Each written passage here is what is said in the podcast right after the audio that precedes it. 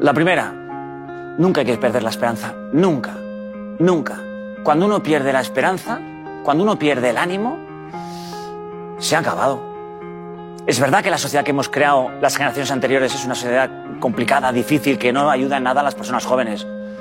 Pero uno no puede perder nunca el ánimo. Piensa que cuando pierdes el ánimo, pierdes lo mejor que tienes. Mira, aquí me han dejado una fórmula que, es, me ha encantado. Este, este es un detallazo. Claro, esta fórmula lo que viene a decir es que tú vales tus conocimientos, tú vales tu habilidad de experiencia y tú vales tu actitud o manera de ser.